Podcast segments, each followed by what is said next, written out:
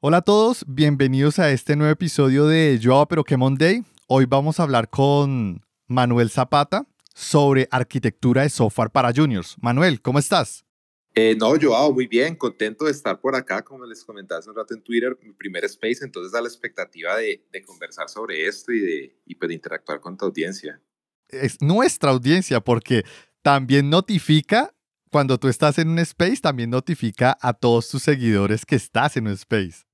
Ya para darle paso, para comenzar con la charla, vamos a empezar primero es como definiendo arquitectura de software, porque tenemos a veces diferentes definiciones o a veces ni siquiera nos hemos tomado el tiempo de profundizar en todas las definiciones que pueden existir o al menos las principales que uno pueda ver. Y eso qué quiere decir en el proceso de desarrollo y construcción de una aplicación o un asistente virtual o lo que sea.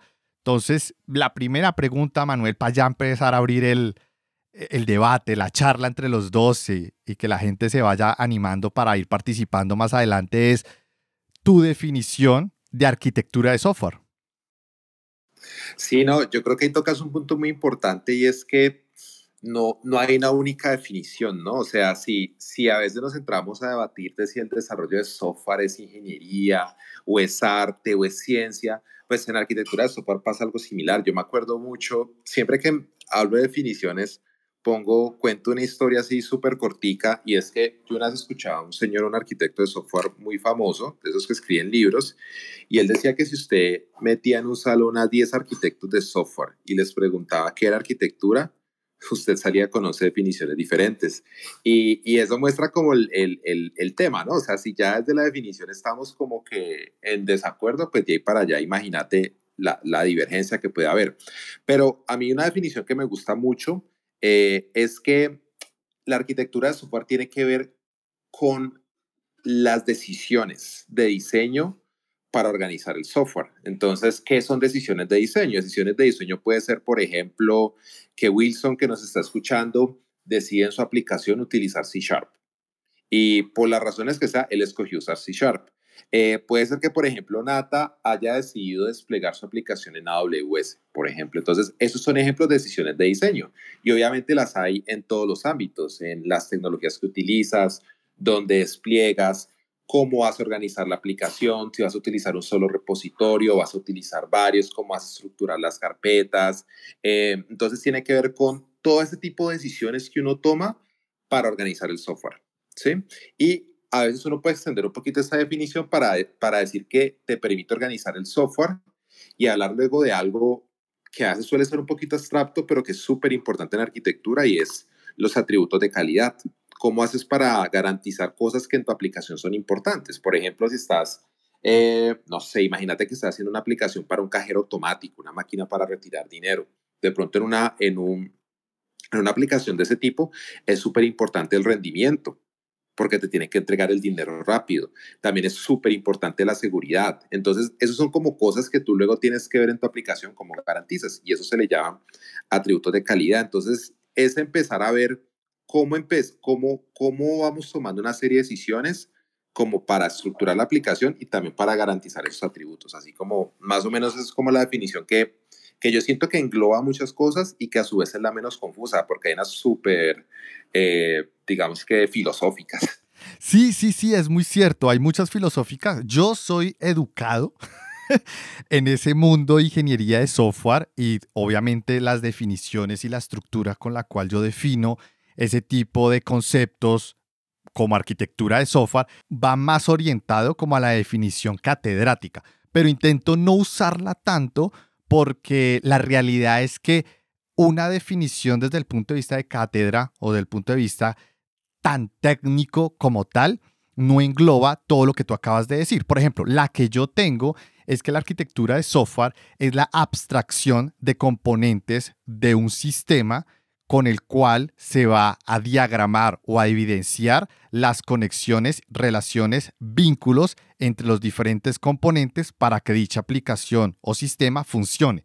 Esa es la definición y yo la tengo, o sea, no la estoy leyendo, realmente me la sé así de memoria. Entonces, ese tipo de definición es como que, ok, sí, pero ¿qué es? y es más orientado a lo que tú acabas de decir. Es el hecho de tomar decisiones de diseño, es el hecho de tomar decisiones de cómo los diferentes componentes, indiferentemente cuáles, se van a hablar entre sí y cuál va a ser tu enfoque relacionado con esos atributos de calidad que tú acabaste de mencionar. Y vamos a partir de ahí, porque la arquitectura de software tiene niveles o tiene, a medida que tú vas llegando a un punto más técnico en la arquitectura de software, pasas de arquitectura de software y llegas a ese umbral o esa línea entre arquitectura de software y la programación y el desarrollo de software. Pero entonces, para ir bajando esos niveles, vamos a empezar. Ya tenemos la definición de arquitectura de software y lo primero que aparece a la hora de crear una arquitectura son esos atributos de calidad. Pero recuerda que esto es arquitectura de software para juniors, entonces tenemos que empezar a utilizar un lenguaje, mm, a decantar nuestro lenguaje e intentar que quede lo más simplificado posible para que todos los juniors y todas las personas aquí comprendan de qué estamos hablando, como explain me like I'm five, o sea, explícame como si tuviera cinco años, ¿listo?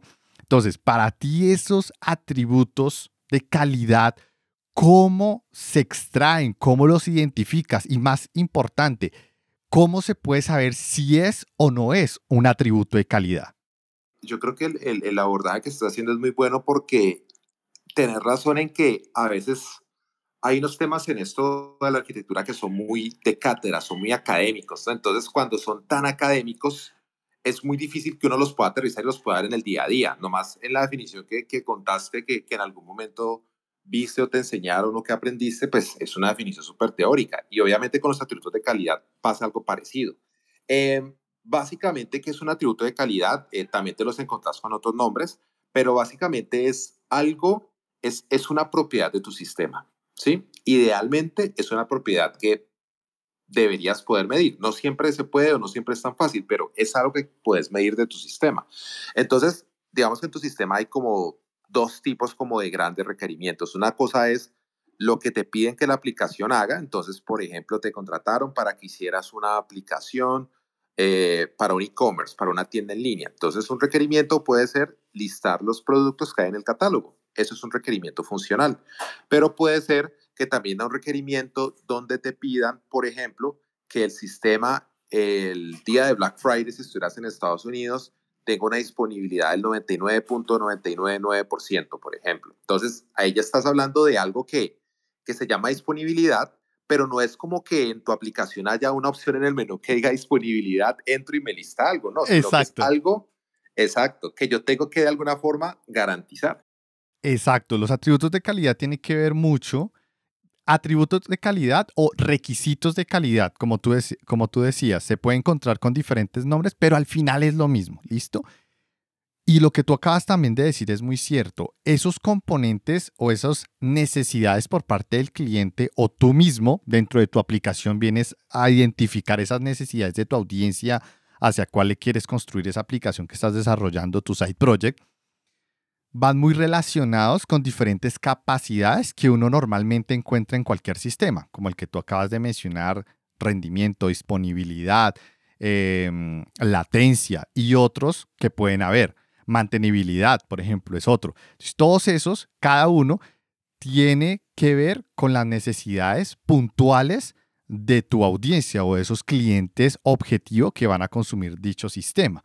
Pero acá viene lo, la parte interesante y es que un buen arquitecto de software no necesariamente tiene que ser un buen desarrollador, porque es que recuerden que la arquitectura de software es un componente un poco más de abstracto y acá es más importante la capacidad de comunicación y poder entender rápidamente qué quiere esa audiencia o qué quiere ese cliente y que tú lo puedas plasmar fácilmente en un requisito. Cuando yo digo plasmarlo en un requisito, no es diagramarlo, es escribirlo, redactarlo y tú poder interactuar con esa persona para poder llegar a un consenso para lo que tú redactaste es exactamente lo que te transmitió esa persona, su necesidad, su, su requerimiento.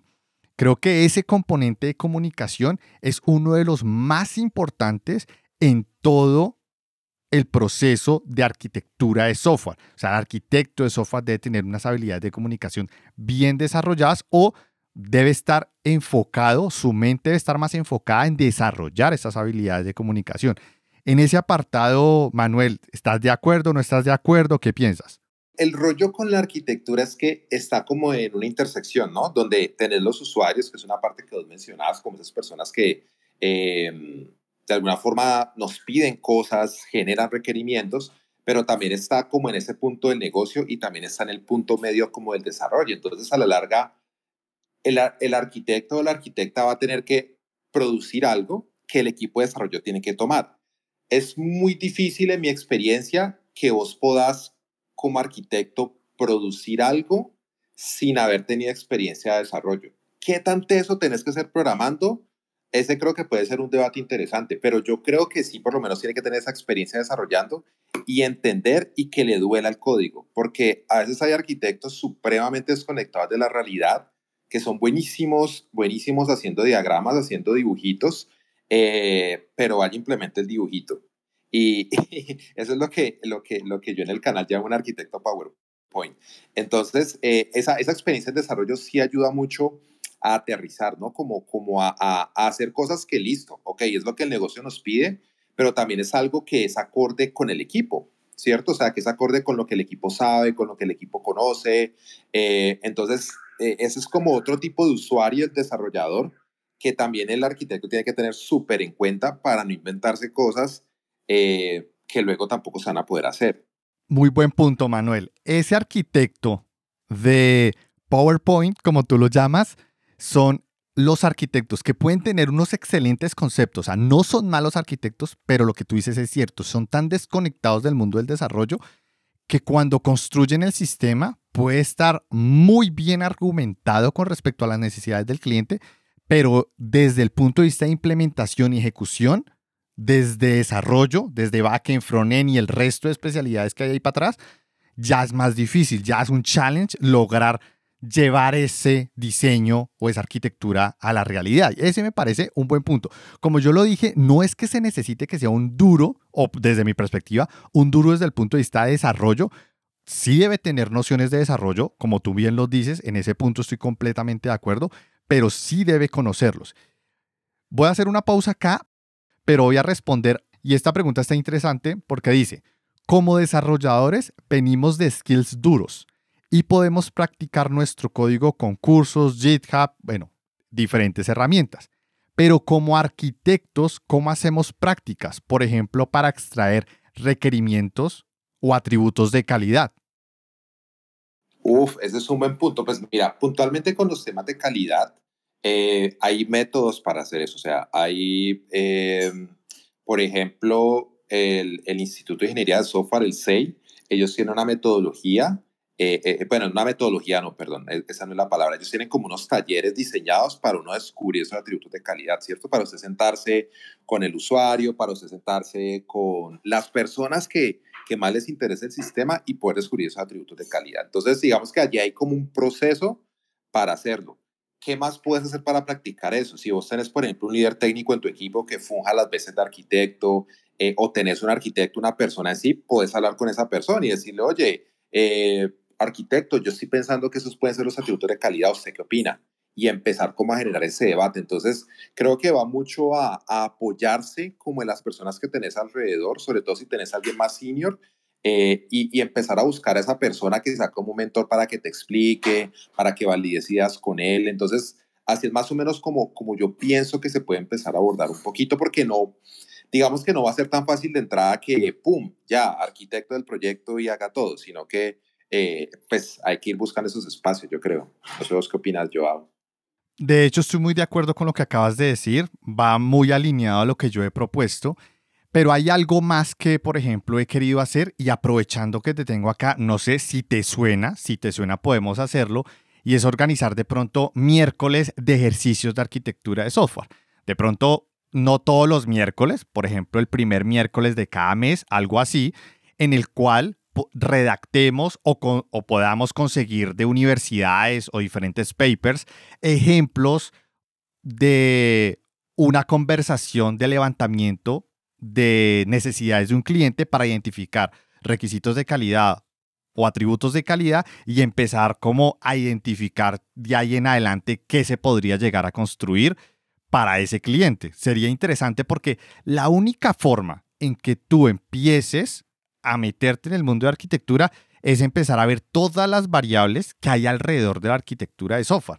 Porque así como tú en desarrollo empiezas a practicar diferentes algoritmos, empiezas a construir una cosa que un, que un e-commerce o que un website o un blog, un to-do list, lo que sea, empiezas a tener esas prácticas, aquí tienes que exponerte en casos reales o, en casos ficticios y empezás a pensar cómo resolverlos con todo lo que hay alrededor de, la arquitectura de software. No sé si, si te parecería bien de pronto.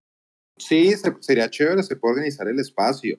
Lo que quería complementarte ahí era que existe un concepto y es cátedra de arquitectura. Así como hay cátedras de programación, las hay de arquitectura. Incluso yo en mi, en mi sitio web tengo un artículo y, y me tomé el trabajo de traducir unas catas, son ejercicios ficticios pero cercanos a la realidad y parte de lo que uno hace en esas catas es descubrir atributos de calidad. Entonces lo chévere es que eh, si se arma un grupo de personas para esto, pues entonces vos encontrás unos atributos, yo encuentro otros, los debatimos, miramos cuál es más relevante, cuál es más prioritario. Entonces, esa también puede ser una muy buena forma, hacer, hacer catas de arquitectura. Genial, genial. Me encantaría. Eso lo podemos dejar como next steps. Listo. Entonces, para continuar, la parte de arquitectura de software es una forma jerárquica. lo que dispara todo es el requisito de calidad o el atributo de calidad. Eso es lo que dispara todo el proceso de construcción de una arquitectura. Pero hay otros niveles. Entonces, el que le sigue después de un atributo de calidad es un estilo de arquitectura. Y ahí viene algo interesante, porque en los estilos de arquitectura hay familias, ¿sí? Y esas familias se subdividen en tipos. Y esos tipos, a su vez, se subdividen en tácticas de arquitectura. Y esas tácticas de arquitectura se subdividen en patrones de diseño. Entonces me parece interesante porque esta pregunta que hace Daniela es que arquitectura de software tiene que ver con patrones de diseño. La respuesta es sí. De hecho, los patrones de diseño es el punto en el cual pasas de arquitectura de software y empiezas a pasar al código. ¿Listo? ¿Por qué? Porque cuando haces un levantamiento de requerimientos, tú empiezas top-down. Empiezas con el flujo que les acabo de decir. Atributos de calidad, estilos de arquitectura, familias de estilos de arquitectura, tipos de familias de estilos de arquitectura, luego bajas a tácticas de arquitectura y por último patrones de diseño. Cuando empiezas a construir el software, empiezas desde abajo. Patrones de diseño, tácticas de, de, arquitectura, tipos de estilos de familias, familias de estilos, estilos y requisito de calidad. Empiezas bottom up, ¿vale? Pero ahora dónde está la base de datos, dónde está el servicio eh, de alta disponibilidad, el disaster recovery. Todos esos hacen parte de unos componentes que están dispersos por todo este árbol gigante de la arquitectura de software. Y dentro de todo eso, pues la más base es los patrones de diseño. Ese es el punto en el cual se comunica el arquitecto de software con los desarrolladores y no solo los desarrolladores, todo el resto de roles que hay alrededor de la, del mundo del desarrollo y la tecnología. Puede ser un data science, puede ser un data analytics, puede ser un data visualizator, puede ser un backend developer, puede ser ahí, todos se unen ahí. Pero entonces ese, ese punto hay que tenerlo muy en cuenta porque como acaba de decir Manuel, la persona que sabe arquitectura también tiene que tener en consideración todas esas definiciones o al menos haber tocado o experimentado en algo o tener al menos cierta experiencia no laboral, podría decir, pero sí educativa de todos esos componentes cuando quieres entrar a construir un sistema específico. Em, ¿Tú qué piensas, Manuel? ¿Hasta qué punto sería como lo ideal de, e, e, en tener conocimiento de todas estas áreas para decir que eres un arquitecto junior o un senior? ¿O cómo hacer esa distinción? Eh, sí, no, eh, tener esos conceptos ayuda muchísimo. Obviamente lo que, lo que lo que mencionabas de estilos de arquitectura, eh, de ir bajando como en distintos niveles, ir aterrizando la arquitectura. Obviamente eso es fundamental. Yo diría que es como de los, de los conocimientos vitales que tienes que tener, eh, porque ahí es donde se toman las decisiones que más impactan la arquitectura. Entonces, si yo decido utilizar microservicios, por ejemplo, pues yo ya estoy tomando toda una serie de decisiones que van a afectar absolutamente todo, desde cómo monto la aplicación en producción, desde cómo el equipo se organiza, desde cómo hago la integración continua, cómo monto los repositorios. Entonces, eh, eso tiene unas repercusiones gigantes. Entonces, entender eso es supremamente eh, valioso junto con los atributos de calidad. Eh, obviamente también ir investigando cómo se puede aterrizar todo eso, irlo llevando el equipo, irlo transmitiendo, como tú dices, irlo bajando de nivel con el tiempo. Entonces, yo diría que de, de, los temas que hay que conocer definitivamente son, son esos que mencionas. Genial. Una persona acaba de hacer otra pregunta. La pregunta de John es, ¿se escuchan muchas ofertas laborales de arquitectura enfocadas en software específico? ¿Cómo diferenciarlo de un developer senior? Bueno, ahí me parece interesante es porque eso va a depender muchísimo de la empresa. Porque no es lo mismo ser un arquitecto de software en un banco a ser un arquitecto de software en una empresa de tecnología o ser un arquitecto de software en una empresa de servicios como McKinsey o Tata Consulting. La arquitectura de software también cambia, depende de la empresa, porque recuerden que hay tantas ramas y hay tanta área por cubrir en la arquitectura de software que puedes crear perfiles un poco más específicos. Entonces, desde mi perspectiva, cuando piden software específico, tienes que identificar ese software hacia qué área está orientada en términos generales para poder identificar por qué rama más o menos y cuál es el conocimiento de arquitectura de software que tú requerirías. Y adicionalmente, en ese punto que haces mención que cómo diferenciarle un developer senior es que el developer senior es más táctico, mientras que el arquitecto de software es más estratégico. ¿Es bueno o malo esto? No, ni es bueno ni es malo. Simplemente son áreas dentro de nuestra industria que tenemos que tener claras en cuál queremos estar o si queremos empezar en una y pasar a la otra. Eso es una decisión que va a requerir de un análisis de cada uno de ustedes con respecto al desarrollo de su carrera. Y no es claro en lo absoluto. Es una decisión que tienen que tomar a medida que van aprendiendo. ¿Tú qué opinas, por ejemplo, Manuel? Sí, y, algo que hay que tener en cuenta, y creo que hubo un debate en Tech Twitter hace como un mes más o menos, y es que e, en, algunos casos ni siquiera vas a encontrar el rol de arquitecto. Eh, en algunos casos, muchas veces ese rol de arquitecto lo terminan, lo termina haciendo otros roles, ¿no? Lo que pasa es que no existe ese rol de arquitecto como tal. Entonces puede ser que haya una empresa donde, por ejemplo, no sé, hay un staff engineer, ¿cierto? Que es como un poquito más arriba del senior y esa persona sea la que tome las decisiones de diseño, por ejemplo. Eh, pero creo que, eh, pues aparte de lo que dijo Joao, creo que es muy, es muy cierto. Eh, depende mucho de dónde se quiera enfocar. Obviamente el, arquitecto tiene una responsabilidad un poquito más que un desarrollador senior, pero ten en cuenta que hay empresas donde el rol de arquitecto no existe. No quiere decir que no exista arquitectura, pero puede ser que el rol formalmente no exista en una persona en específico, solo como para añadir ahí al, al debate. Uy, ese es un muy buen punto. Ese es un muy buen punto y vamos a, dejarlo ahí. Vamos con ese tema, vamos a retomar este pequeño espacio que voy a abrir para las personas que ya tienen el request. Entonces, voy a abrir el micrófono. Listo, la primera persona que alzó la mano, RM. Entonces, RM, dale, puedes participar. Mi pregunta más o menos fue contestada, que fui yo el que hice la pregunta de, de la parte de la, de la, de la práctica de, del arquitecto de software, porque uno como desarrollador, yo vengo de desarrollo, ¿verdad? Soy desarrollador. Y como arquitecto senior, pero como arquitecto diría que soy junior porque no tengo ninguna práctica eh, real. Pero entonces uno como programador tiene la habilidad de practicarlo y de tomar cursos, pero como arquitecto uno prácticamente está solo porque uno no puede ir, déjame ir a, Udemy o déjame ir al, al IDE a probar esto. Entonces, eh, eso que ustedes mencionaron me parece excelente idea de poner en práctica esa parte, digamos, de soft skill, entre, entre comillas, eh, porque esa parte es muy poco vista, donde uno en una conversación entre los stakeholders que no necesariamente tienen conocimiento de, de, de, decirte los requisitos que, los requisitos eh, de calidad que son importantes, o digamos, lo tiene que sacar uno, pero es, son personas que no, no, no necesariamente tienen el, el lenguaje de, de, uno, no te van a decir, mira, aquí es importante el performance y la seguridad, como mencionó Manuel en, un, en, en una máquina de, de, de dinero, ¿verdad? Eh, eso lo tiene que sacar uno como arquitecto. Y yo pudiera decir, bueno, y la, la, availability también es importante.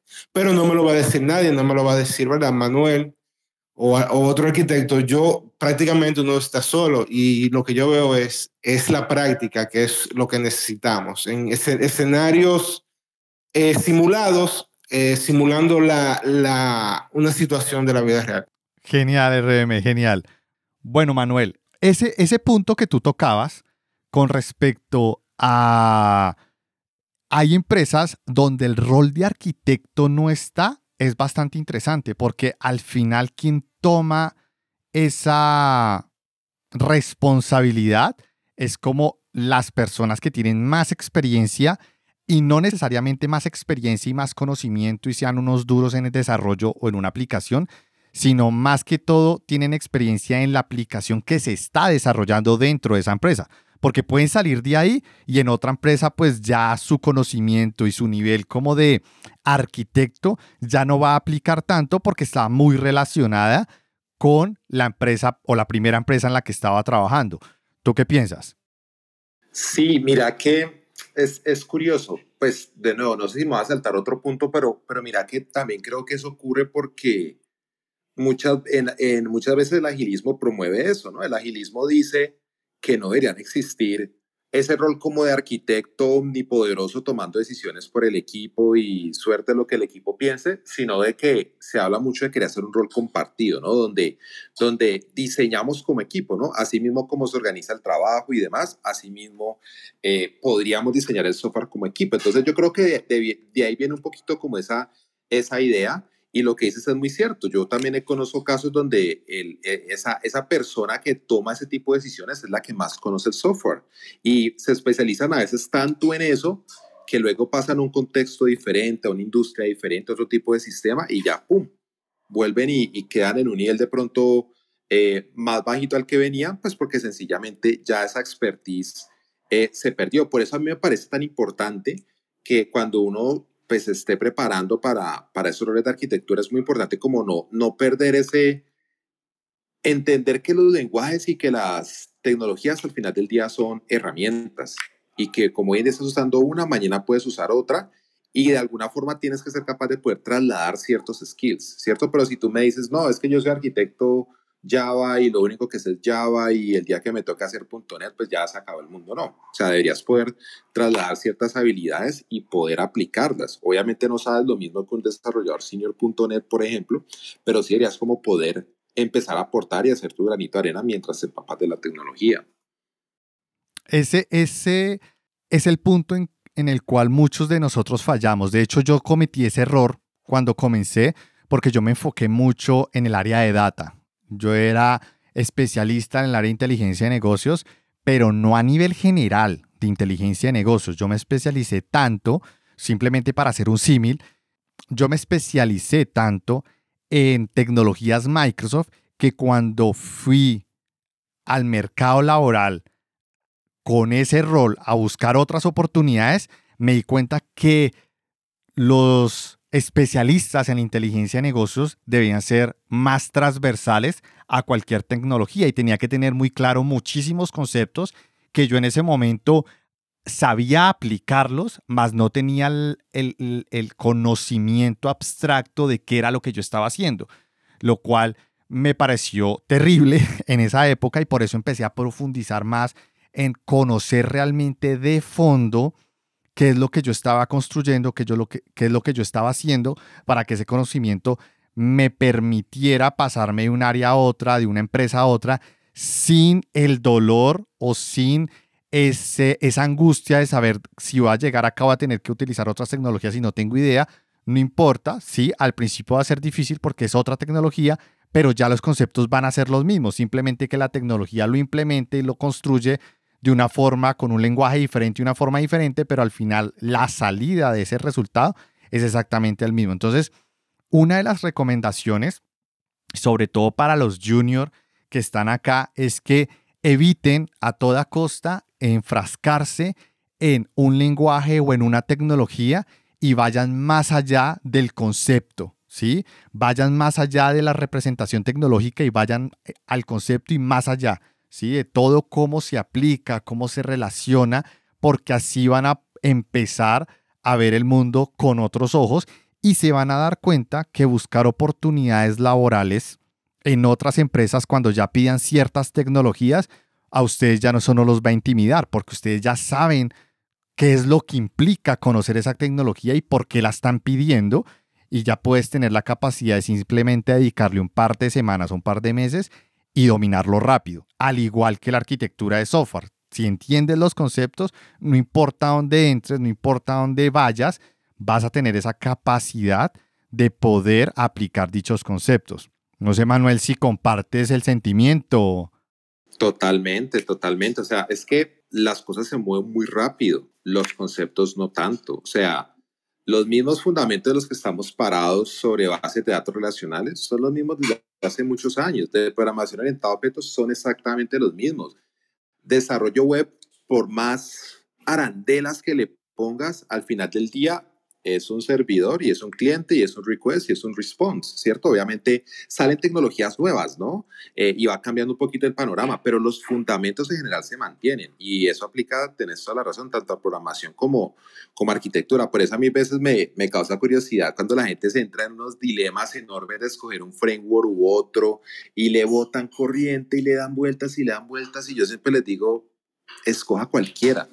Al final del día, con cualquiera de los dos va a tener el resultado y si usted aprende unos conceptos, pues un día aprendió el framework 1, mañana le tocó usar el framework 2, pues no importa, lo aprendió a usar y siguió.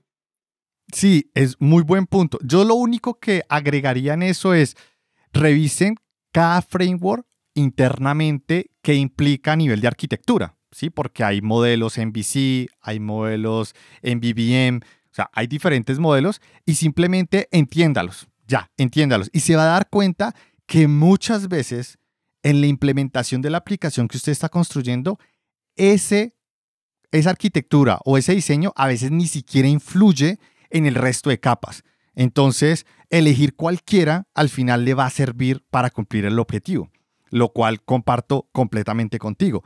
Y hay otra pregunta de John que me dice, cuando hablamos de ágil, ¿aplicaría como una arquitectura incremental dada por el equipo y dejar un poco de lado el rol de arquitecto bueno, acá es un punto bastante interesante porque es que las metodologías de desarrollo, aunque sí hacen parte en cierta forma desde el punto de vista de arquitectura, están más del lado del desarrollo de software más que del lado de arquitectura, porque ya es la forma en que tú vas a utilizar las herramientas y procesos para llegar a ese objetivo de arquitectura propuesto. Más que todo el ágil hay que tener algo en cuenta y es que Ágil se crea el producto en conjunto con el cliente, ¿sí? En, el, en conjunto con quien va a consumir ese servicio. Entonces, más que todo ágil, acá es muy importante que una persona tenga claro los conceptos de arquitectura, al menos los básicos, para que en ese momento en que esté hablando con el cliente,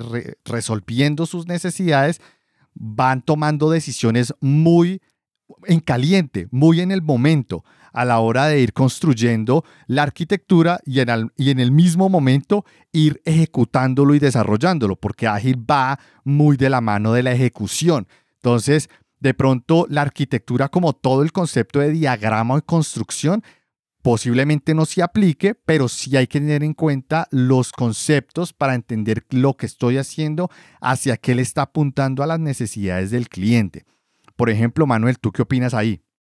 Pues mira que esa, ese siempre ha sido un debate interesante, ¿no? Agilismo, arquitectura de software. Hay gente que dice que por culpa del agilismo eh, le hemos puesto menos atención a la arquitectura, ¿no? Porque vamos programando a como vaya cayendo y vamos entregando y vamos entregando y vamos armando. Entonces, yo no creo que eso sea así. Eh, de hecho, hay algo que yo llamo arquitecturas porque sí, que son arquitecturas que se armaron porque nadie las definió, sino porque se fueron dando orgánicamente, ¿cierto? Pero siempre al final del día hay arquitectura. Em, obviamente uno, hay, hay, que tener cuidado con esa falacia de que moverse rápido significa que no hay arquitectura. Eh, y significa que uno no pueda diseñar. Obviamente, eso te pone unas restricciones. Entonces, puede ser que no sea responsabilidad del arquitecto definir la metodología, pero sí impacta como desarrollo, ¿cierto? Entonces, yo no puedo pedirle al equipo que haga una mega arquitectura de microservicios cuando hay que entregar en dos semanas, ¿cierto? Entonces yo tengo que ver un punto medio donde yo digo, bueno, esta es mi arquitectura, de pronto lo que, lo que menciona John, de pronto una arquitectura incremental, hay gente que habla de otro concepto muy chévere que se llama arquitecturas evolutivas, y es ver cómo eh, me puedo ir moviendo rápido, ¿cierto?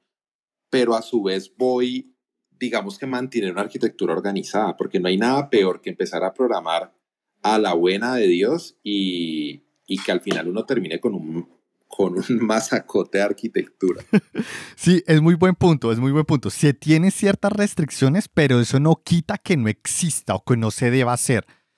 Para mí, todo diseño debe tener arquitectura, así sea a un nivel abstracto mínimo, pero lo debe tener para que tú tengas claro dónde están los requisitos de calidad y qué consideraciones hiciste para cumplir dichos requisitos. Al menos la capa de estilos básica debería hacerse. Claro, ya en el momento de la ejecución empiezas bottom-up y empiezas a unir el top-down, que son esas conversaciones y necesidades con el cliente, y desde el punto de vista con el desarrollo empiezas bottom-up, que es aparte desde los, desde los patrones de diseño y desde los, las decisiones de desarrollo de software y herramientas, y poco a poco vas uniendo ambos mundos, ¿listo?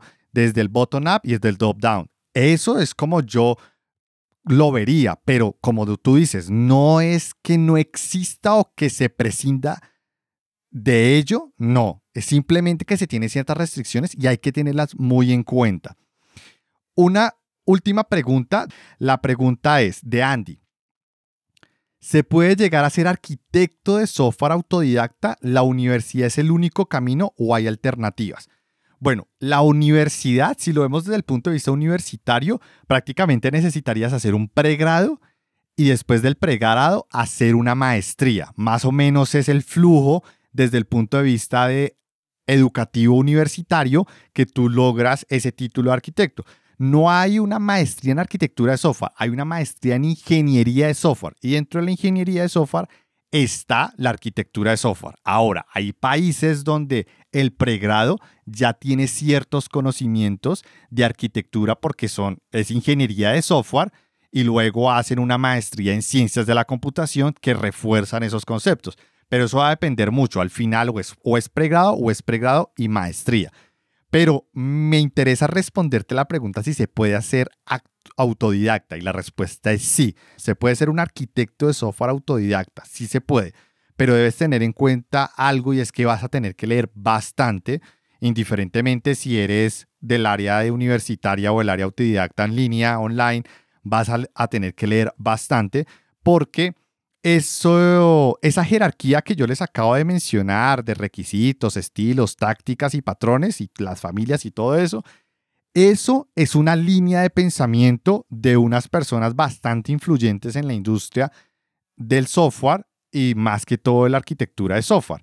Mientras que hay otras personas que también son influyentes que proponen otra línea. Entonces, tienes que saber bien cómo moverte en todo eso. Yo tengo una lista de libros. Si quieren más adelante, publicaré la lista de libros que yo recomiendo, al menos la base, eh, para, para ser arquitecto de software. Por ejemplo, sobre esa pregunta, ¿tú cómo lo ves desde tu perspectiva, Manuel? Ser arquitecto de software. Yo creo que, mira que, no sé, yo no tengo datos, pero, pero tampoco tengo dudas. Y es que yo creo que la gran mayoría de arquitectos que hay en la industria son autodidactas. No sé si estás de acuerdo conmigo en eso. Yo también lo sospecho. Yo hasta ahora me estoy especializando y preparando para una maestría. Yo empecé, de hecho, Manuel, te confieso acá, yo empecé una maestría en ingeniería de software en la Universidad de los Andes, pero no me gustó como la Universidad de los Andes tiene el programa en línea, porque eran los mismos dos años presenciales, pero ahora en línea con la misma estructura. Entonces dije, ¿para qué hicieron eso? Deben es adaptarlo al modelo en línea y aprovechar todos los recursos que se tienen en línea. Entonces no me gustó. Por eso estoy considerando hacer ahora una doble titulación eh, a nivel de maestría que va a ser en educación y e ingeniería de software. Entonces, yo hasta ahora lo voy a hacer, pero por decisión, porque quiero tener el título, porque es algo que lo quiero tener más que todo por mi proyecto de vida.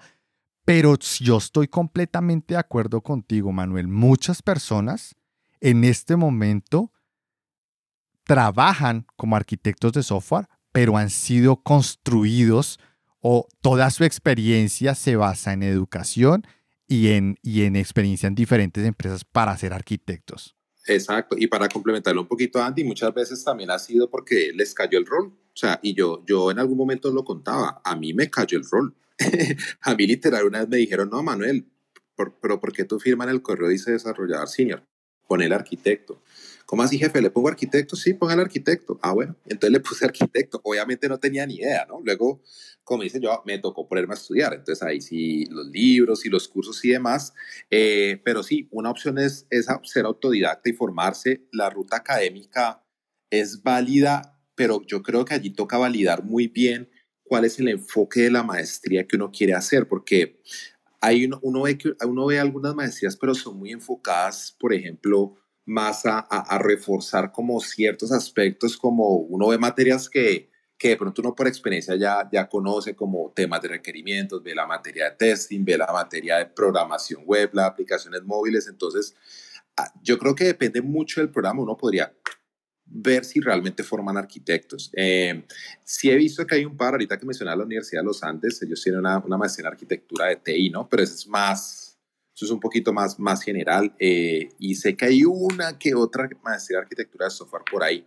Y el otro camino es eh, certificaciones, ¿no? El SEI tiene sus certificaciones, está la gente que se va por la línea de TOGAF, está la gente que se va por la línea de arquitecturas cloud, que eh, yo tengo cierta duda de si esos realmente son arquitecturas de software generales. Eh, mm, certificación en arquitectura de software, pero, pero definitivamente allí hay varios caminos, por lo menos tenés tres, tenés academia, tenés certificaciones y, y tenés la experiencia y autodidacta. Sí, Manuel, muy buen punto. Y me encanta porque es el siguiente punto de la charla, la cloud, el cloud. Entonces, vamos, ya vamos para allá. Voy a darle la palabra a Josué y voy a subir a Eduardo para que se vaya preparando. Josué, dale. Bueno, yo tengo aquí cuatro puntos interesantes de que tocar. Eh, digamos que voy a ir de atrás hacia adelante, que creo que lo, lo, lo más eh, reciente es como lo que más tenemos fresco en la cabeza. Entonces, del tema de, de que hicieron la pregunta de si un arquitecto es autodidacta, eso para mí 100% es así. Yo creo que hay dos elementos que forman a un arquitecto, o digamos, lo llevan a uno a pensar que uno tiene madera para arquitecto. Primero es el tema de experimentación. ¿Qué significa experimentación? Si realmente ah, estamos hablando de un tema como microservicios, escala, no sé, lo que digamos sea el, el boom que hay en ese momento, lo importante es ir a experimentar un poquito con esa tecnología. ¿Listo? ¿Eso qué me dará a mí? Experiencia, básicamente experiencia eh, buena o mala, pero me da, digamos, un plus frente a aquellos que pues, solamente conocen teóricamente, pero que no se han untado las manos. Y el otro elemento que pienso yo que forma un arquitecto o que, digamos, te da esas, esa, esa, esa armadura son las malas decisiones. Entonces, yo pienso que un arquitecto llegó a ser arquitecto y tuvo que tener malas decisiones. Siempre tuvo que tener malas decisiones en algún momento. Eh, tuvo una experiencia, en algún momento eh, como bien dijo Manuel, me cayó el rol. No le decían arquitecto, sino líder técnico, eh, pero digamos que en cierto momento sentía que estaba haciendo la labor de arquitecto y decidí por un framework, básicamente porque lo leí, pero no experimenté con él. Cuando llegamos a, a estresar la arquitectura, porque eso ahí es donde realmente se ven las buenas o las malas decisiones, eh, ese framework falló. Entonces yo dije, mm, realmente aquí me faltó eh, este elemento para tener una decisión mejor. Entonces, las malas decisiones te ayudan a ti a encontrar dónde están las buenas decisiones. Eh, respecto al tema de metodologías, sí puedo decir por experiencia propia, estuve en un proyecto aproximadamente 11 meses, metodología XP, donde todo era el tema de historias y pair programming. Eh, era un concepto muy raro de dos personas frente a una pantalla eh, desarrollando, pero ahí había un arquitecto. Lo que pasa es que la arquitectura él la, determinaba y nos bajaba a nosotros ciertos lineamientos. Eh, él era la persona que iba y hablaba arriba otras cosas, a nosotros simplemente nos tocaba era con las historias y de acuerdo a la velocidad de desarrollo, que creo que funcionaba así, es que eso fue ya hace muchos años, eh, comenzar a implementar la solución. Pero ya digamos que habían cosas establecidas, pero él las estructuraba, él no estaba programando con nosotros en pares, él más bien tenía a cargo otro tipo de, funciones, que aquí viene, digamos, el cuarto punto que quería atracar. Yo cuando entré a una organización, hace muchos años, eh, entre el contrato era arquitecto junior, ¿Listo? En ese momento las tecnologías que dominaban el mercado eran .NET y Java. Entonces, mi bagaje siempre ha sido en Java. Y cuando fui a, comenzar a revisar eso, mi, me centré fue en temas de, eh, de JB, servlets, ese tipo de cosas, cómo hacer este patrón aquí, implementar qué fachada, todo ese tipo de cosas que uno ve mucho en ingeniería de software. Y cuando comencé a hacer eso, realmente la organización era yo lo vi así y lo sentí así, por eso me fui de ahí. Eh, era un tema, un rol más de organizar requerimientos que llegaban del lado del cliente, que no está mal, digo, no está mal, y comenzar a estructurar, digamos, la línea de tiempo de desarrollo, cómo, digamos, eso, en cierto modo, llegaba a, a, a impactar, digamos, los cronogramas de entrega, distribuirlos y ya.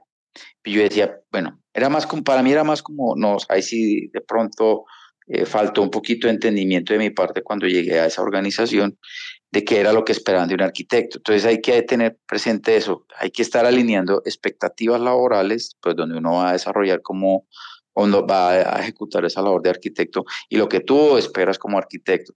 Digamos que al final la arquitectura es eh, tratar de organizar un montón de decisiones eh, de la mejor manera posible sin afectar, eh, afectando lo menos posible porque siempre se va a ver una u otra de las múltiples variables que uno va a manejar eh, afectadas. ¿Listo? Bueno, gracias. Vale, Josué, sí, buen punto, buen punto. Y va muy alineado con lo que acabamos de hablar con Manuel y es que en las empresas ese rol no está definido como tal como como academia, ¿sí?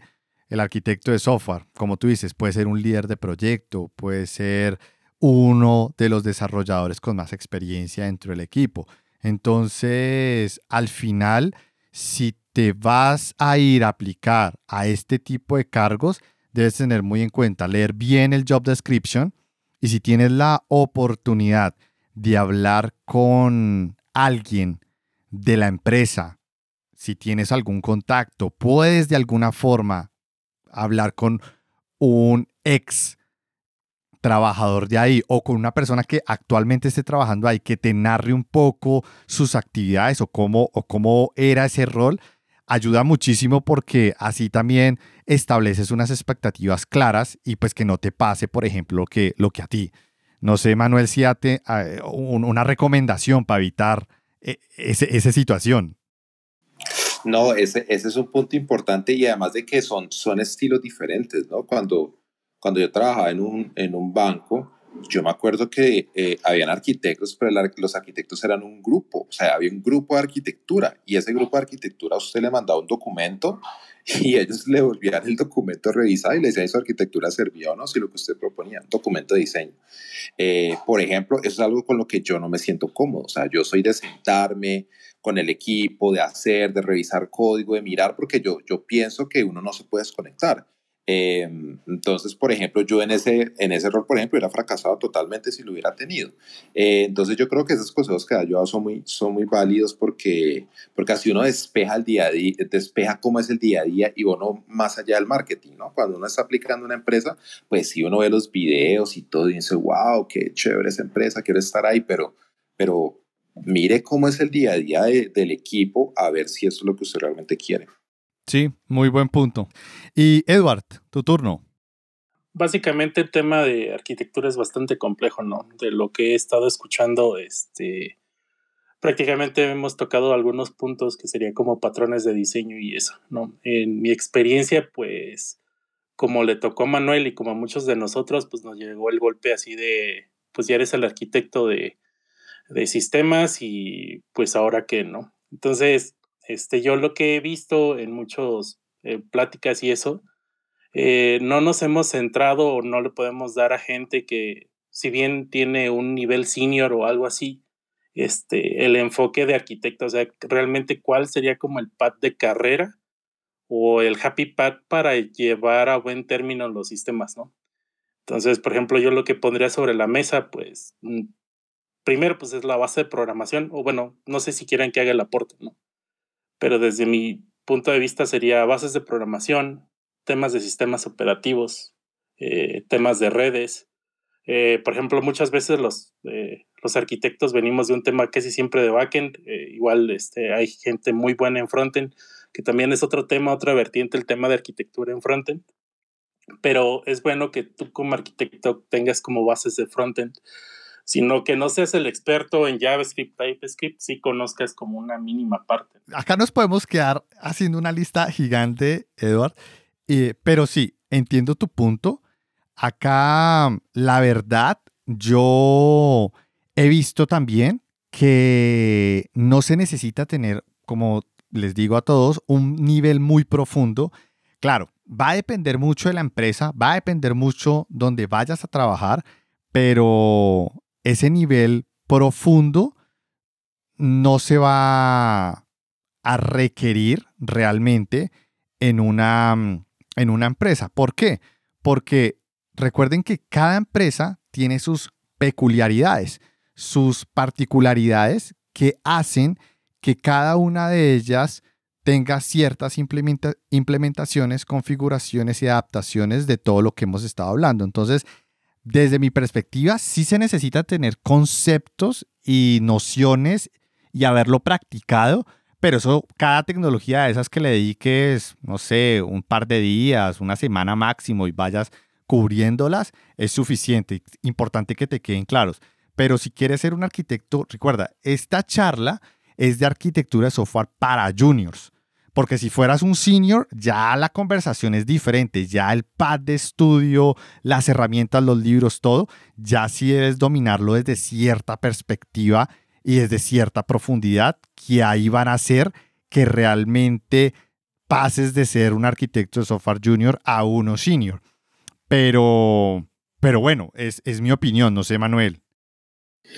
Em, pues mira que yo creo que ahí, ahí tenemos como, yo creo que una divergencia en las opiniones. Yo, yo sí creo que es, es importante ese dominio técnico en el sentido de que eso te va a dar criterio para muchas cosas. Y, y, y hay, es que hay cosas que no te las va a dar ningún libro, te las va a dar tumbar producción y arreglarlo a la medianoche te los va a dar el La experiencia, sí, sí, sí. Eh, lo que comentaba, eh, no me acuerdo, creo que era, ah, perdón, eh, Josué, creo, que solamente te la va a dar equivocarte, te la va a dar equivocarte y, tener que arreglar el problema y poner a tu equipo a sufrir, y eso no te lo va a dar absolutamente ningún curso en línea. Entonces, yo sí creo que, que esa experiencia sirve mucho para también poder alinear expectativas y poder corregir errores y poder ver cómo se puede eh, ir mejorando, ¿sí? O sea, eh, entonces yo creo que ese es como, como un aspecto ahí importante también.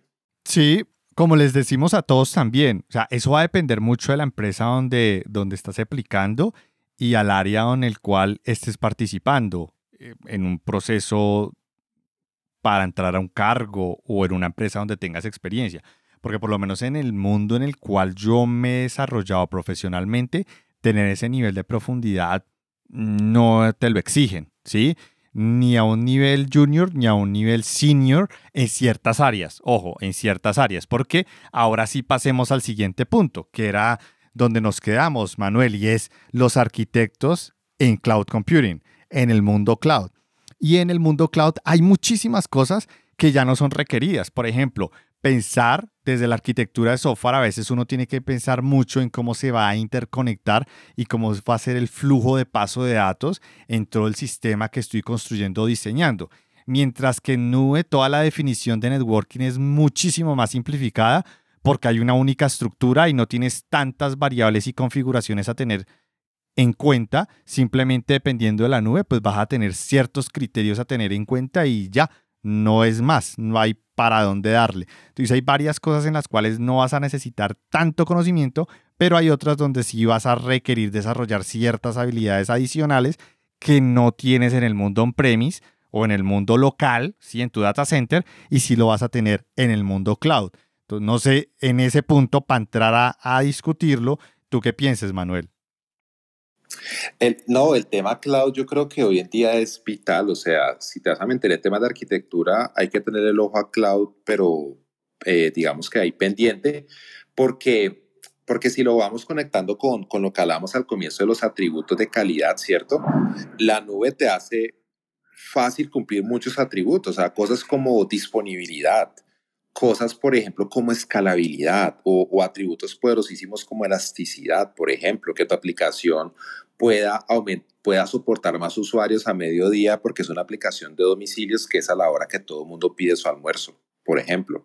Eh, ya eso en la nube está dado. Obviamente tienes que configurarlo y te tiene que dar la tarjeta de crédito, ¿cierto? O sea, mientras haya plata, mientras haya plata para meterle a eso, eso ahí anda. Entonces, claro, ahí hay muchos atributos de calidad que están dados y hay muchas cosas que se pueden ahorrar tiempo en el desarrollo. Entonces, tú puedes decirle al equipo, de pronto vos que sos el experto en cloud, puedes decir al equipo, oiga chicos, hay que hacer cierta funcionalidad de Machine Learning, hay que hacer un reconocimiento de imágenes. En vez de inventarnos ahí un proyecto de un montón de tiempo haciendo detección de imágenes, usemos el servicio de Google Cloud, ya está. Es llamar una API REST y te sirve para el 80% de los casos. Ya, entonces, claro, la nube, la nube tiene unas ventajas poderosísimas que, que, no podemos ignorar y de alguna forma también ha cambiado un poco el paradigma de cómo hacemos ciertas cosas, de cómo estructuramos ciertas aplicaciones. Entonces decimos, no, hagámoslo serverless y eso tiene unas implicaciones. O no, eh, no sé, hay, hay, muchos ejemplos, pero sí, claro, la, la nube es un tema fundamental ahí.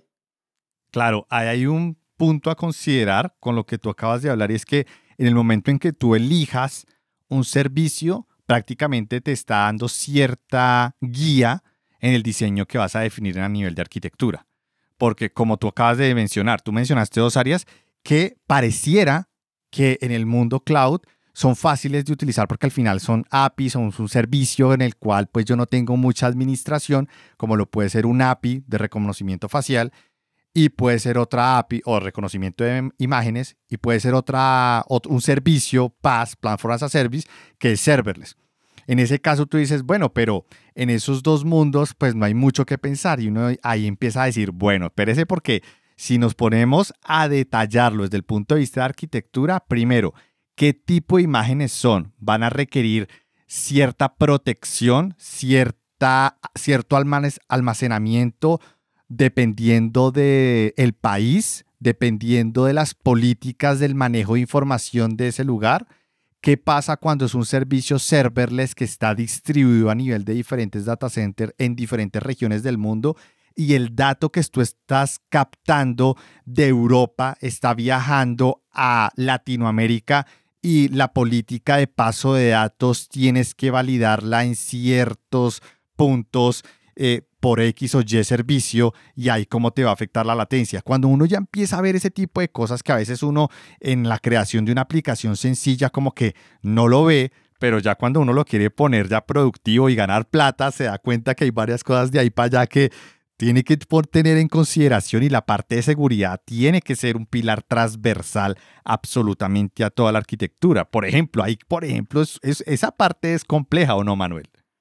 Uf, es compleja, ¿no? Mira, pero mira que todos, gran parte de esas cosas se capturan atributos de calidad. Por ejemplo, ese escenario que vos mencionabas, obviamente hay un aspecto de seguridad, pero también sobre otro aspecto de, ese es de los atributos que es difícil traducir, pero como de legalidad, como de que la aplicación que tú hagas tiene que cumplir con ciertos eh, estamentos legales en tu país compliance, o en el país compliance. Ajá. Exacto, entonces mira que ese es otro atributo de calidad. Entonces usted puede inventar una arquitectura, lo que tú dices, sí, latencia súper bajita, no sé qué, me invento esto, pero mira a ver si eso realmente lo puede hacer o no lo puede hacer. Y hay aplicaciones que se han caído, yo conozco aplicaciones cercanas que se han caído porque la ley no lo permite hacer, punto.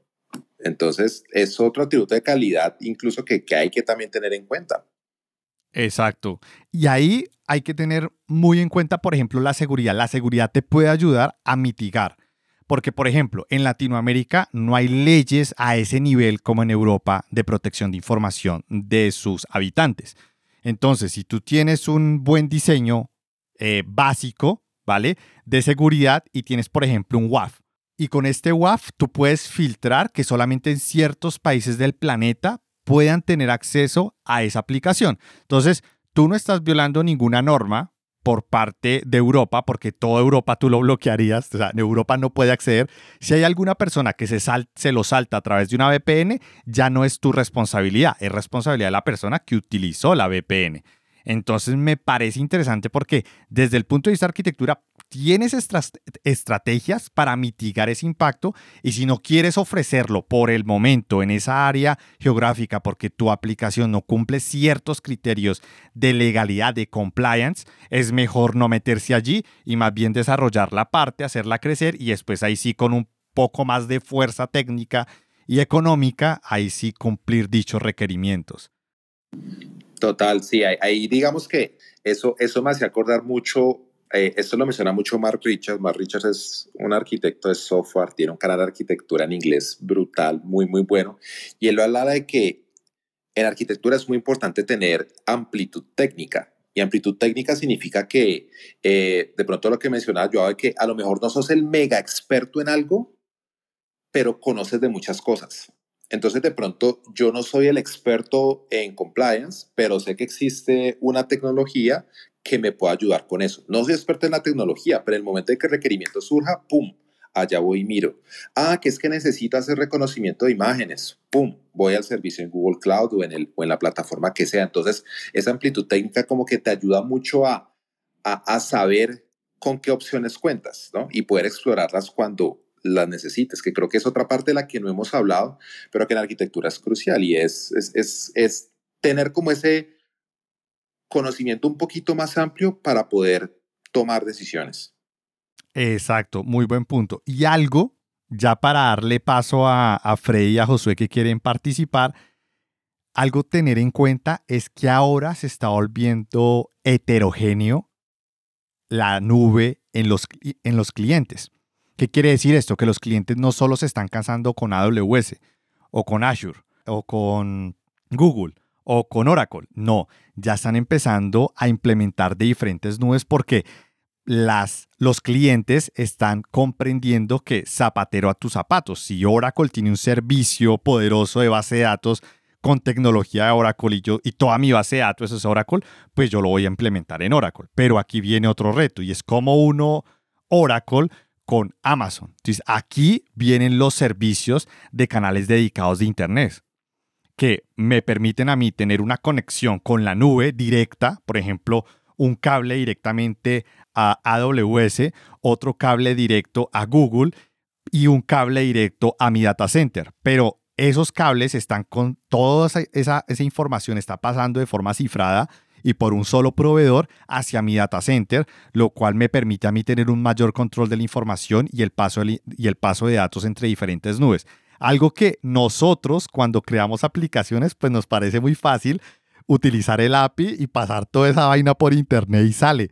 Pero cuando uno ya empieza a ver las necesidades de salvaguardar tus datos y tener un, de, una, de alguna manera un o intentar cerrar ese ciclo de networking, ahí el diseño de arquitectura también te juega un, un papel muy importante en cómo vas a orquestar un modelo multicloud.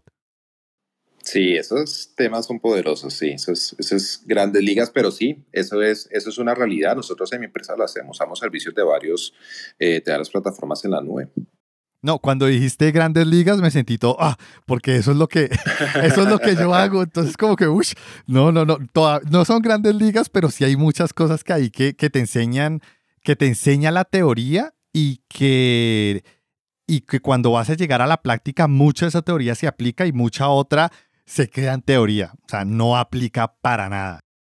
Entonces, si quieres, vamos a subir a Freddy y a Josué, disculpe, los voy a subir. Listo, primero Freddy, adelante. Hola, ¿qué tal? Muy buenas noches con todos. Espero que todos estén bien. Aquí Freddy, desarrollador de software desde hace ya bastantes años. Eh, quería comentar algo súper importante que muchas veces pasa, pasa de largo.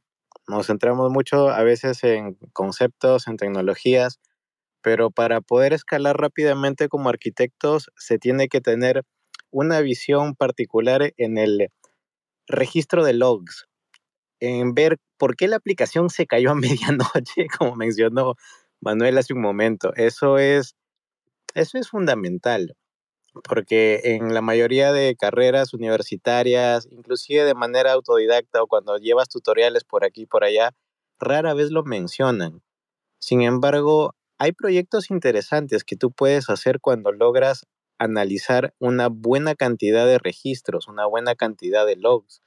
Inclusive puede ser materia prima para que desarrolles motores de inteligencia artificial que te permitan realizar cosas a nivel de servidor o sencillamente algo que te dé a entender por qué siempre ese módulo se está cayendo los jueves a las 3 de la tarde y te das con la sorpresa de que los jueves a las 2 y 50 hay cambio de turno y que las personas que están en ese turno en particular utilizan un navegador que no es compatible con la solución que habías hecho. Y ese tipo de cositas, digamos, que considero son fundamentales cuando uno quiere expandir un poco más la parte de desarrollo de software e ir más al tema de arquitectura. Por otro lado, parcialmente estoy de acuerdo con lo que mencionaron al inicio, que vean distintas tecnologías. Personalmente creo que es un poco más recomendable que aprendan una tecnología, pero tan bien, tan bien que los conceptos queden tan claros que después puedan ir con otra y aplicar lo mismo. Porque como se dijeron al inicio también, puede haber muchas tecnologías y a las finales los conceptos siguen siendo los mismos. Hay personas que creen que MVC es algo súper nuevo cuando en realidad viene desde los 70s muchas veces mencionan, oh sí, es que programación orientada a objetos es, es lo máximo, pero ya tiene bastantes años. Y bueno, eso es lo que quería compartir con ustedes. Muchas gracias. Vale, Freddy, muchas gracias. Sí es un buen punto. Saber también la parte historia ayuda porque muchas cosas uno dice, ah, esto suena nuevo, fresco, y cuando uno va a ver, son de las primeras cosas que aparecieron en el mundo del desarrollo de software. Uno dice, esto ya tiene 70 años, esto ya tiene 60, 50 años. Sí, muy buen punto. Pero me llamó mucho la atención lo otro que dijiste, para acá hablarlo con Manuel, y es la parte de logs.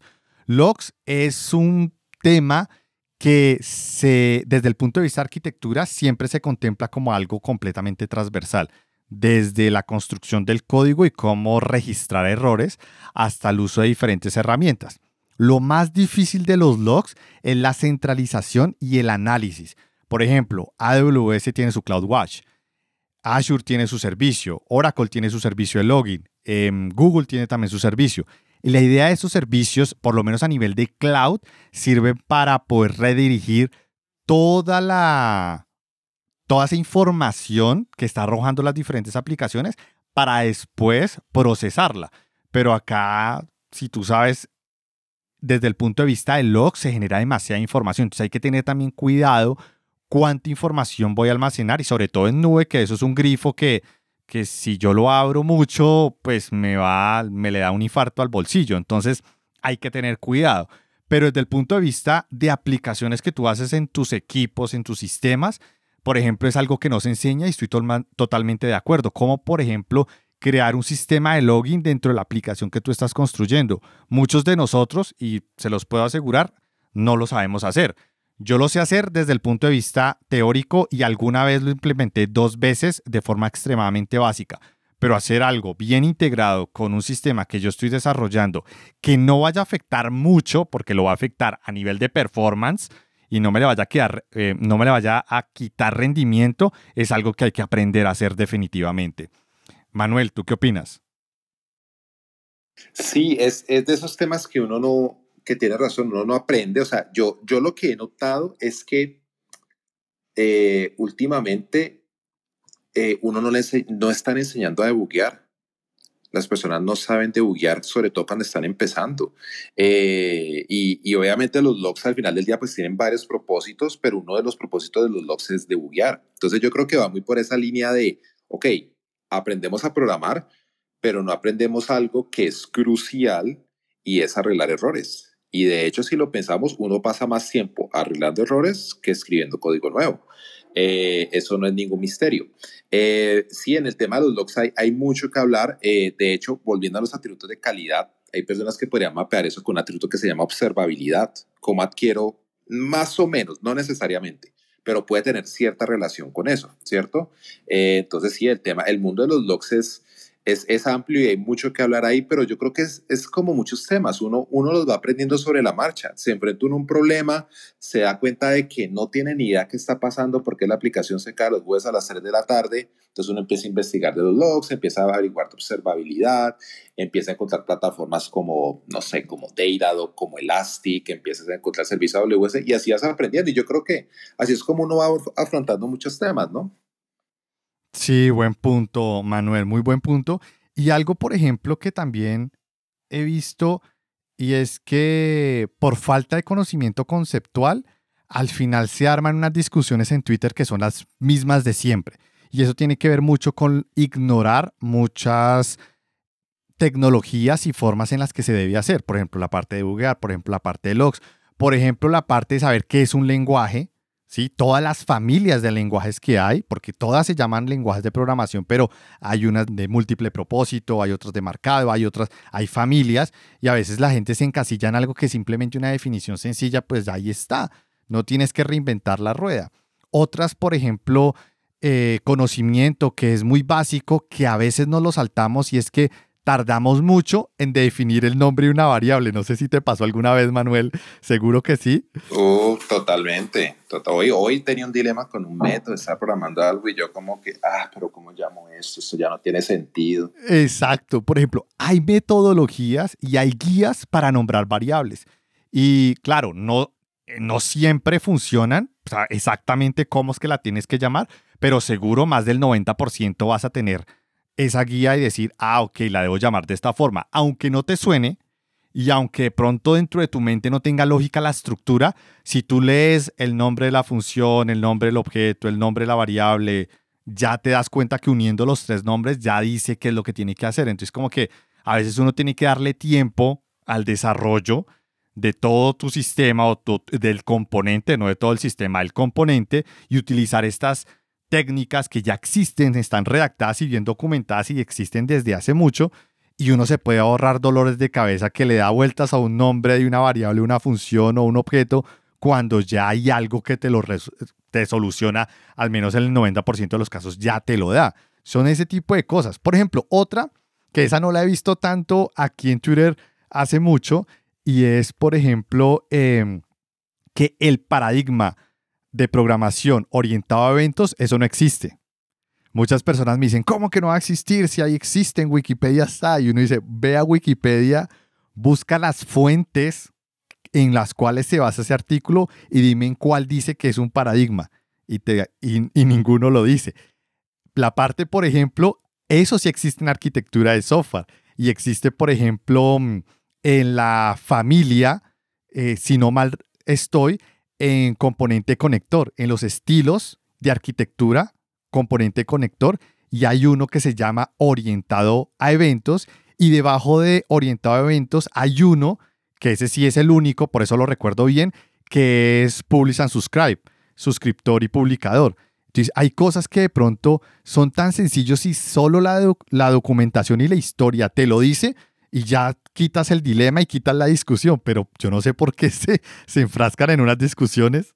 Es que sabes cuál es el problema que vimos en la era de los creadores de contenido. Entonces, muchas veces lo que hacemos es, y yo sé, me da culpa, estoy ahí también, muchos estamos aquí en eso, y es preferir leer el artículo de Medium, cero fundamentado, donde ni siquiera sabes nombrar las cosas como son, ni siquiera se ponen de acuerdo en que es un patrón.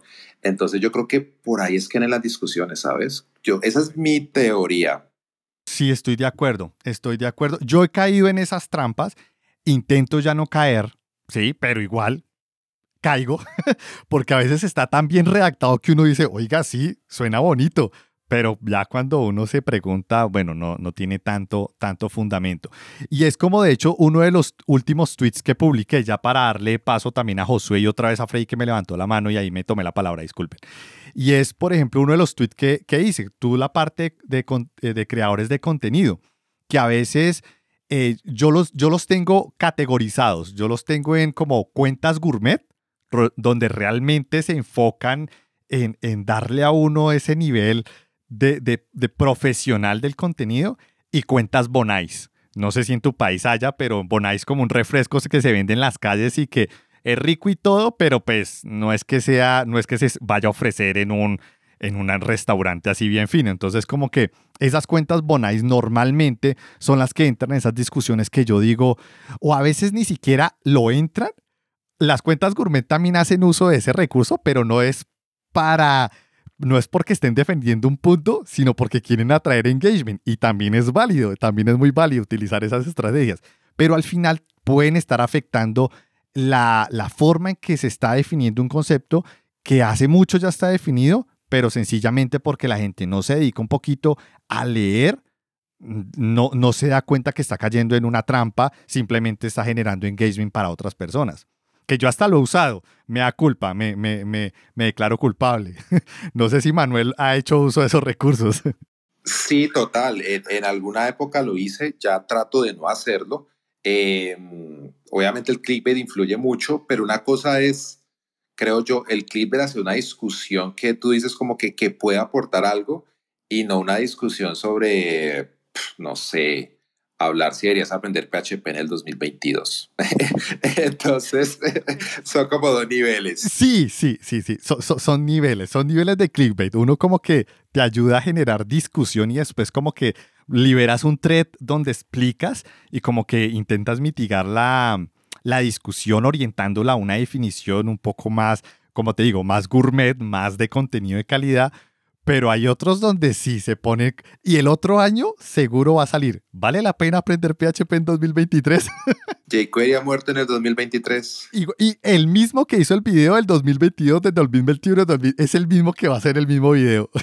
Exacto. tal cual, tal cual. Así es, totalmente. Bueno, entonces, para ir cerrando, Manuel, pues vamos a dar unas conclusiones y me gustaría que tú comenzaras para todas las personas que quieren empezar en esa línea de arquitectura de software, esos juniors? Um, bueno, conclusiones, yo pienso que eh, hemos hablado mucho de ciertos conocimientos base, ¿cierto? O sea, nos hemos expandido otros temas, pero hay unos conocimientos base que hemos hablado como de eh, atributos de calidad, conocer estilos de arquitectura. De pronto, si estás empezando, puede ser incluso para ti más fácil aprender patrones de diseño, que es algo mucho más cercano al código. Entonces, como eh, ir enfocando esos, esos conceptos eh, irlos aprendiendo, de pronto ver cómo los puedes aplicar o, por lo menos en un sistema donde estés trabajando, cómo puedes empezar a ver esos conceptos dónde están, ¿cierto? Eh, y creo que hablaste también de un skill súper importante, un soft skill que te va a servir para todo, seas o no seas arquitecto, y es el de la comunicación, ¿no? Por lo menos son las conclusiones que creo que sacamos muy, muy claramente acá. Sí, totalmente de acuerdo, Manuel.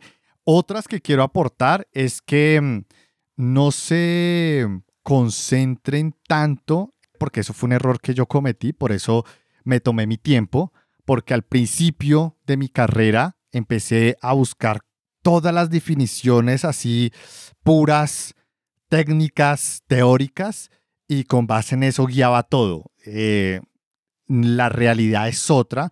Muchas veces uno va a encontrar que las cosas van a ir, no van a converger, van a entrar en, van a estar en contravía. Una decisión que tomes en una arquitectura te va a tumbar otro pedazo de la arquitectura. Entonces tienes que empezar a negociar y mirar qué vas a sacrificar. Entonces, no se concentren tanto en aplicarlo exactamente como lo leen o como lo como la evidencia lo dice, porque la realidad es que se van a encontrar con muchísimas mm, situaciones no solo en código, sino en implementación, configuración, etcétera, etcétera, donde pues no va a aplicar dicho conocimiento.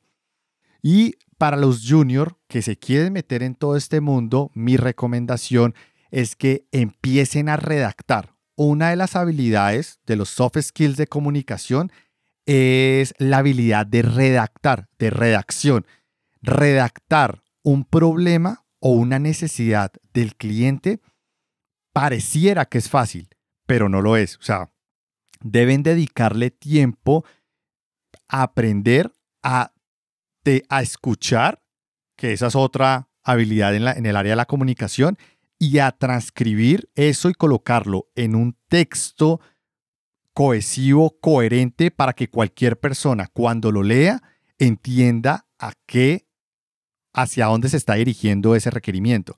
Porque ese tipo de cosas es todo un reto, porque a veces uno redacta con base a lo que uno tiene en su mente y con base a tu propia experiencia y asumes muchas cosas que cuando escribes otra persona lee y esa persona con base a su experiencia y con base a lo que ha hecho, pues lo va a interpretar diferente. Entonces, ese tipo de cosas, por ejemplo, redacción para que cualquiera que lo lee llegue a la misma conclusión, es una de las habilidades que más deben desarrollar porque en este mundo de arquitectura de software van a tener que redactar bastante. No sé, Manuel, si estás de acuerdo. Estoy de acuerdo con lo que tú dices, no sé si estés de acuerdo con lo que yo digo. Sí, no, total, total. Ahí la comunicación es todo, sobre todo en este mundo remoto Obviamente la escritura no es la única herramienta con la que cuenta los diagramar, es súper importante, es, es un aspecto crucial en arquitectura diagramar porque converge, o sea, es una forma muy de, de, de, resumir muchas ideas, pero claro, por supuesto escribir también y más hoy en día que, que varios estamos remotos, eso es crucial.